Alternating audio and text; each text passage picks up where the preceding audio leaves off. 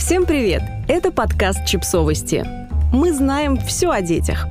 Как сделать так, чтобы ребенок запоминал материал и хорошо учился? 9 важных условий. Какие условия необходимо создать дома и в школе, чтобы ребенок лучше понимал учебный материал, был внимательнее на уроках и запоминал больше информации? Об этом рассуждает биолог-эволюционист Джон Медина. Джон Медина в своей книге «Правила мозга». Первое. Больше движения. Элементарная зарядка по утрам, тренировки в спортивной секции или даже простые прогулки после школы помогут ребенку учиться гораздо успешнее. С точки зрения эволюции наш мозг развивался в процессе труда и преодоления расстояния свыше 19 километров в день. Современные люди, как правило, ведут малоподвижный образ жизни. Как показывают исследования, физическая нагрузка стимулирует работу мозга, помогает улучшить долговременную память, логическое мышление, внимание и способность решать новые задачи. Нагрузки не должны быть слишком интенсивными. Переутомление может нанести вред познавательной способности. Опытным путем было определено, что золотая середина – получасовые занятия аэробикой три раза в неделю. Второе – здоровый сон. Делать уроки или тем более сидеть в социальных сетях допоздна – это очень плохая идея. Нашему мозгу необходим здоровый сон, чтобы успешно учиться.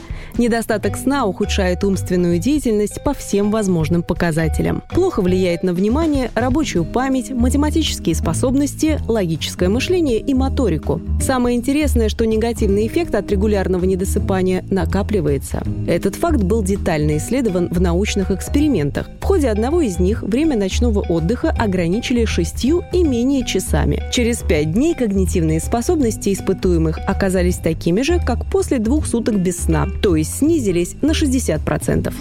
Третье. Сначала ключевая идея, потом детали. Памяти свойственно сохранять самое главное из того, с чем мы сталкиваемся. Детали же можно восстановить, если вспомнить суть. Мозг лучше воспринимает обобщенные концепции, а не частности. Если вы хотите, чтобы ребенок хорошо усвоил материал, не начинайте с деталей. Сосредоточьтесь на ключевой идее и выстраивайте подробности вокруг основных понятий. Четвертое – поддержание интереса. Внимание – это один из секретов высокой успеваемости. Чем больше внимания мозг уделяет получасовым сигналам, тем лучше кодируется и, следовательно, сохраняется информация. На среднестатистическом уроке обучающиеся теряют интерес примерно через 10 минут. Учитель должен учитывать эту особенность. По истечении 600 секунд необходимо привлечь внимание детей эмоционально значимым стимулом, связанным с темой. Ярким образом, новостью, показательным примером, рассказом на злобу дня, историей, анекдотом или шуткой. Пятое. Маленькие смысловые блоки.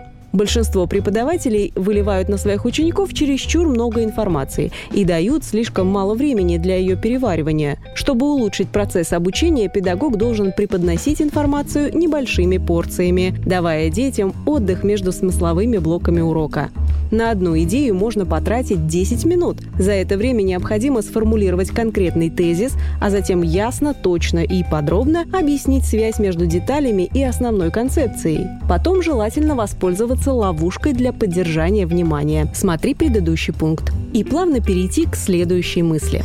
Шестое. Повторение. Ученики забывают 90% того, что изучают в классе в течение 30 дней. Продлить срок хранения информации можно путем ее планомерного воспроизведения через определенные промежутки времени. Количество повторений и интервал между ними критически важны для перехода из кратковременной памяти в долговременную. В идеале пройденный материал нужно повторить еще два раза в течение суток. Лучше сделать это в первые часы после урока. Потом необходимо вернуться к информации через 3 или 4 дня. Для окончательного закрепления знаний желательно повторять определенные темы раз в полгода.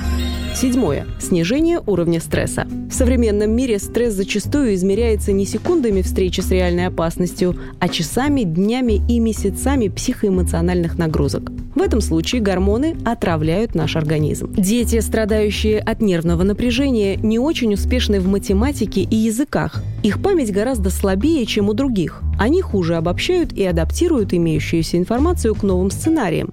Им трудно сосредоточиться, в экстремальных условиях гормоны стресса способны даже повредить ткани головного мозга.